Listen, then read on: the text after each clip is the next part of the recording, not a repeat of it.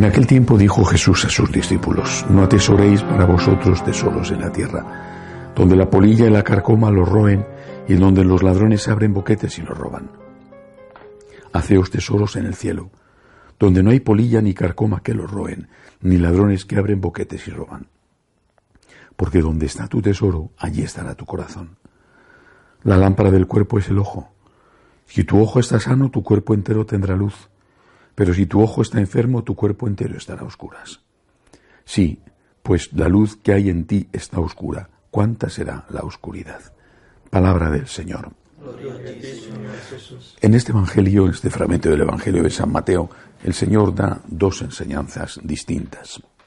La primera con respecto al dinero. No atesoréis tesoros en la tierra, dice. Eh, está diciendo con esto el Señor, quiere decir que no debemos tener dinero, por ejemplo, en el banco, o que no debemos hacer inversiones, aunque sea en una casa donde vivimos. Una vez más hay que decir que hay que ver las palabras en su contexto. El Señor está hablando claramente en contra de la avaricia, o en contra de poner nuestra confianza en el dinero, y está hablando, y eso es muy evidente, de que hay vida eterna, y de que esa vida eterna es algo en lo que se nos va a juzgar en función de la caridad que hayamos tenido aquí. Uno puede morir con mucho dinero y de hecho todos los días hay gente rica que muere y gente pobre que muere. El que tiene mucho dinero y muere puede aspirar a ser el más rico del cementerio, pero se convierte en polvo lo mismo que el pobre que ha muerto. Eh, lo que cuenta es la vida eterna y para eso el Señor insiste en que es importantísima la caridad.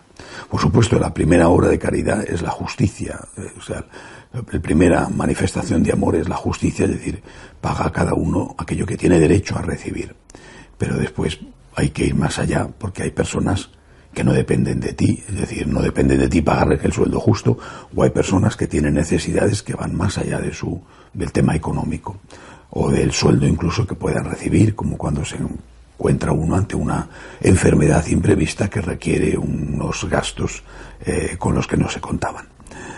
Por tanto, lo primero, la primera lección del Señor es no pongas tu esperanza en el dinero, no te va a hacer feliz.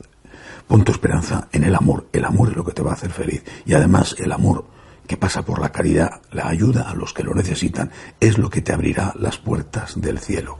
Y esto vale para todos. O sea, uno puede pensar que esto vale para los ricos en primer lugar, pero mm, de hecho vale para los ricos, es evidente que tienen más posibilidades de hacer obras de caridad, pero también vale para los pobres, que muchas veces los que no tienen están más apegados al dinero, en el sentido de que si pudieran tener, lo tendrían, y si pudieran gastar, gastarían. ¿Cuántas veces he, comprobado como personas que proceden de un nivel económico mm, muy bajo, eh, en cuanto pueden llevar una vida de derroche y de lujo, eh, incluso mayor que los que venían de un nivel acomodado, pero han sido educados en su casa a no gastar más que lo necesario. La siguiente enseñanza de Jesús es con respecto a la mirada, a la vista. La lámpara del cuerpo es el ojo, dice Jesús. Eh, bueno, en aquella época es evidente que no había pornografía, por ejemplo, no había internet, pero bueno, también habría, estoy seguro, otras cosas y el Señor advierte sobre ello. Hoy, en nuestra época, eso es muchísimo más evidente. La pornografía es algo terrible. Deforma el cerebro, reduce las relaciones afectivas a, relaciones sexuales, a relaciones incluso eróticas. Eh, hace ya tiempo mm, se comprobó que la persona, que podía ser más él, pero también ella, eh, acostumbrada a la pornografía, le resultaba extraordinariamente difícil mantener una relación eh, sexual sana en el matrimonio.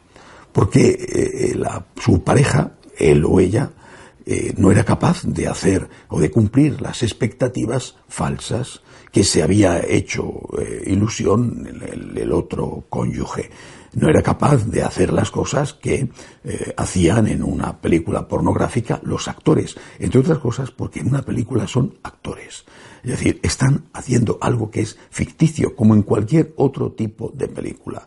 Y por lo tanto, reclamando a su cónyuge, a su pareja, una serie de comportamientos que hacen los actores, la pareja se veía imposibilitada de satisfacer eso y de cumplir eso a ese nivel, con lo cual se producía una frustración que terminaba en la ruptura del matrimonio y si no había habido matrimonio, en la ruptura de la relación de pareja. Es decir, la pornografía es algo tan dañino que mm, hay que insistir en la necesidad de cuidarla, de mantenerse lejos de ella y si se cae, pues de, hacer todo lo posible por, por alejarse cuanto antes. Como dice el Señor, la lámpara del cuerpo es el ojo y si tu ojo está enfermo, tu cuerpo entero estará a oscuras. De pie, por favor.